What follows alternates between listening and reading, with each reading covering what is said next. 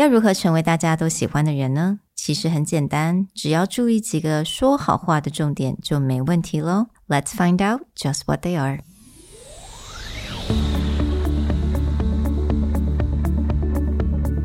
Hello，欢迎来到 Executive Plus 主管与沟通力的 Podcast。I'm Sherry, an educator, certified coach, and style enthusiast. 我相信专业有效的沟通是语言跟逻辑的完美结合。And I'm Nick, a startup consultant, corporate trainer, and late night gaming junkie. I believe great communication requires the right mindset and solid frameworks. 我们希望带给大家职场英语的技能、跨文化沟通技巧与其他能帮助您成为出色领导者的工具。Join us each week as we share our experience, research, and methodologies to take your communication and language skills from good to great.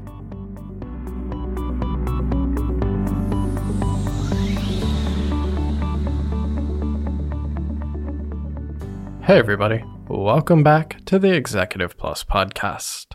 Sometimes we just come across little gems that are worth sharing and exploring a little bit. And recently, Sherry came across a really interesting Instagram channel, Jefferson Fisher, who's a personal injury lawyer and talks about how to stay calm in an argument, how to maintain trust when you're in some kind of negotiation. And there was a great post where he talks about how to get people to like you, mm. which is really interesting from the standpoint of a personal injury lawyer in the US is one of the most hated type of lawyers because we consider them leeches that like just uh follow and like try and find out who wants to sue who or we call them oh. ambulance chasers because every time they see an ambulance they just follow it to find out what kind of lawsuit can be created. Is it one of those like let's say if I go to McDonald's 然后我觉得那薯条可能太凉了 I can sue McDonald's getting this lawyer to sue them. Yeah, like, or personal injury lawyers would just be someone who's just like, yeah, something is not just an inconvenience, like maybe you get hurt, but mm. probably you got hurt. It's your own fault. So in the US, we have an issue where if someone gets hurt on your property, even if it's like, let's say, a thief. A thief is trying to break into your house, but something about your property is wrong and they hurt themselves. They can sue you because you should have maintained your property. The kind of lawyer they would find is a personal injury lawyer. So it's really interesting to see this kind mm-hmm. of person build such a big following and have such a positive spin on how you handle communication.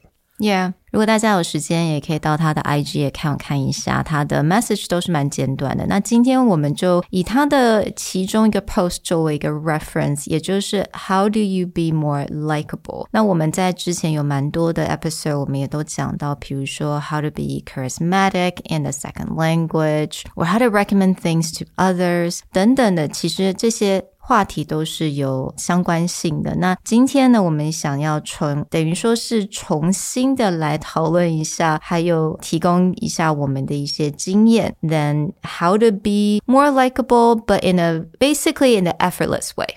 The first one is actually a really, really simple piece mm. of advice, which is just say what you like about them. So mm. just tell people what you like. Exactly. Like, you know what I like about you is that you're so passionate about your job and you are such a good speaker on stage. I actually really like to use this phrase in a little bit of a different way, which is rather than be upfront, which mm. is what he is saying. And sometimes people just like affirmations or they yeah. just like to be told right. something you like about them. The other way that I personally like to use this is if I agree with someone about something rather mm. than be like, oh, I really agree about that thing perhaps that person has like an opinion or they did a piece of work. Like, I really think this is how we should approach this client meeting. I think we should do ABC Maybe I really agree with that. I may some, mm. you know, something I really like about you. That's exactly what I was thinking. Mm. So what you're showing is that sort of connection. Mm. Or, for example, if you're just joking with coworkers in a meeting and they'll just be like, "Oh yeah, you know, I could have gone out last night, but the truth is, I just really wanted some mint chocolate chip ice cream and a movie." Then I'll always jokers be like, "You know what I like about you? You know exactly how to have a good time." yeah，所以我觉得这个部分其实你可以啊、呃、去做很。 很多的 variation，比如说你可以 comment 这个人的个性，或者是他的一些 taste，他的 style，甚至到他说了什么，还有他的 capability。我觉得这个部分依照你对这个人的认知或了解多少，you can definitely do a, a lot of variation on that. Now, this is something that we talked about in charisma or some of our other episodes is, but when you're complimenting the person,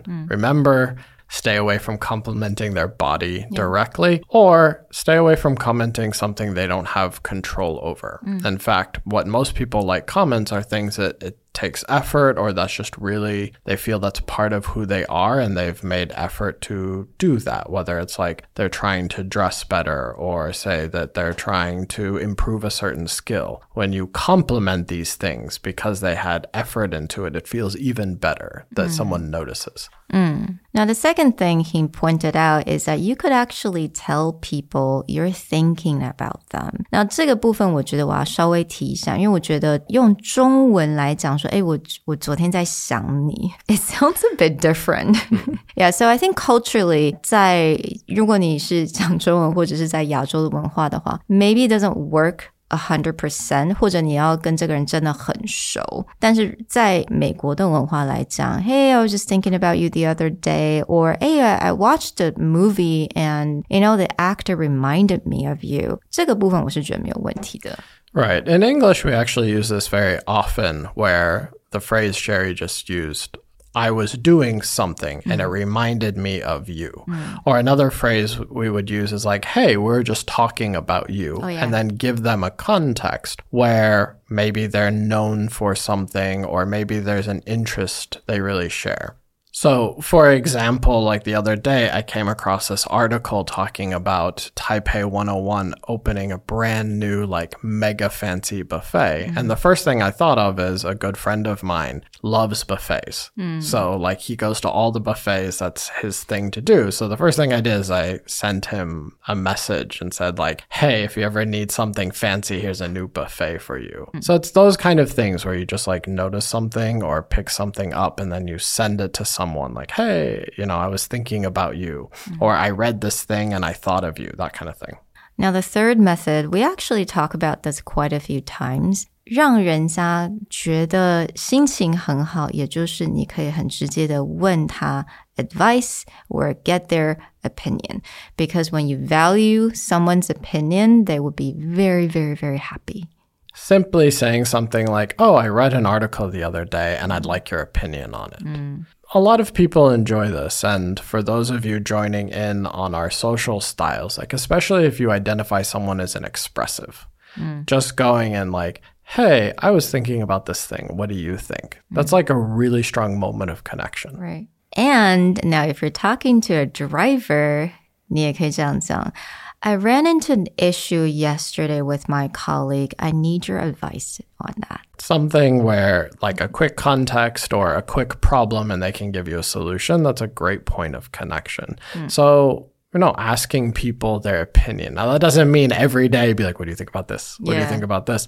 But especially about these bigger things or again combining number two and number three. Like hey i read this article. I thought it was really interesting. I would want to get your take on it right these two things together can give someone a sense of oh they value me or they really like me Yeah. we hope you enjoyed this quick episode. Again, for some really interesting quick tips on positive communication, we do recommend you check out Jefferson Fisher's Instagram. There's some great stuff there, and they only take about 20, 30 seconds to watch. If you have any other ideas or there's something he talks about that you think's great, hit us up on our Instagram, Communication R&D, and we'd be happy to cover another topic. We'll talk to you guys next time. Bye. Bye. The Executive Plus podcast is a Presentality Group production, produced and hosted by Sherry Fang and Nick Howard. You can search us on Facebook, 主管英文 Executive Plus. You can also find us on Instagram, Communication R&D, and email us at sherry at epstyleplus.com.